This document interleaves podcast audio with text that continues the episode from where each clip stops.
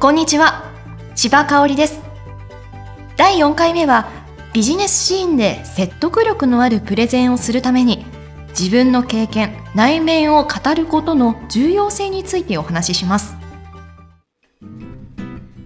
ビジネスシーンでプレゼンをするとき話す内容を必要事項だけ書いて淡々とプレゼンしていないでしょうか。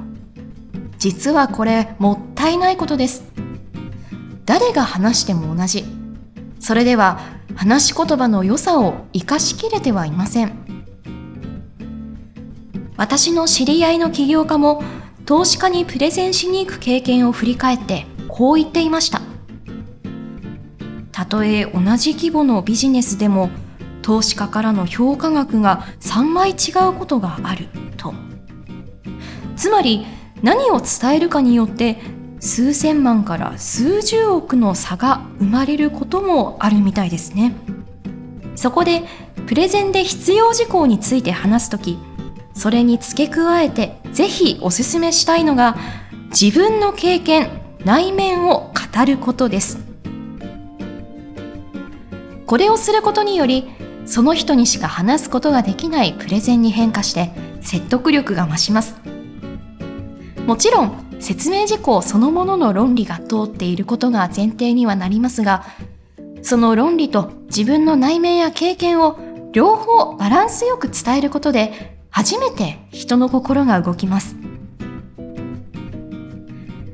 私自身スピーチライターの仕事をさせてもらうと自分の経験は恥ずかしくて語りたくないという方が多く感じます。自分好きだと思われてしまうかも。恥ずかしくて人には自分のこと語れなくてそういう悩みを聞きます。ですが全くそんなことはありません。例えば会社説明会をイメージしてみましょう。会社概要ビジネスモデル福利厚生ミッションなど話さないといけない項目はたくさんありますよね。しかしこのような内容以上に聞き手は人を見ています。その人がなぜこの話をしていて、どんなことがこのビジネスの魅力だと感じているのか、そんな人の体温がある言葉を求めています。私の会社を例に出して具体的に説明してみましょう。まず、必要事項だけで作られたプレゼンをしてみます。株式会社カエカの説明をします。私、千葉と申します。開花はスピーチライティング、トレーニング、スクール事業をやっている会社です。馬車がチャンスをつかめる社会を作ることを掲げています。会社の場所は東京都の渋谷区にあります。2B、2C 両方とも展開しておりまして、はい、みたいな感じでした。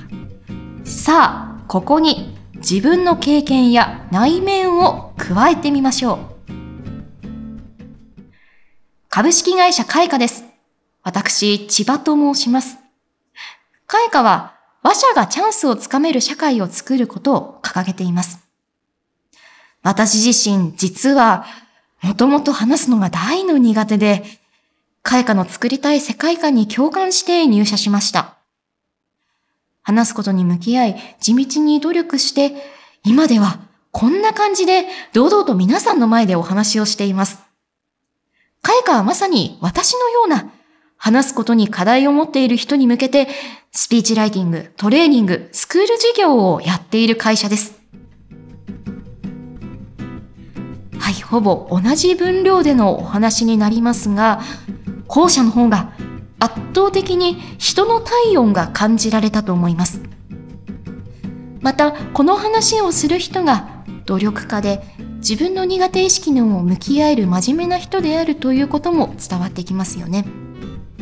これが人を引きつけるプレゼンをするために大切なポイントになってきます。プレゼンをするとき、なぜ自分がそこに関わっているのか、なぜ自分はそれが魅力的だと思うのか、自分の経験や内面を具体的に伝えられるよう意識してみてください。今回のまとめです。プレゼンでは必要事項の説明に付け加えて自分の経験、内面を語ってください。そうすることで、人の体温が通った言葉を伝えられます。体温がある言葉は、共感や強いメッセージ性を持ちます。物事を説明書を読むように伝えるだけではもったいない。ぜひ、ほんの少しでも自分の経験や内面の開示をしてみてください。私が代表を務める会科では、グッドスピークというスピーチスクールを開講しています。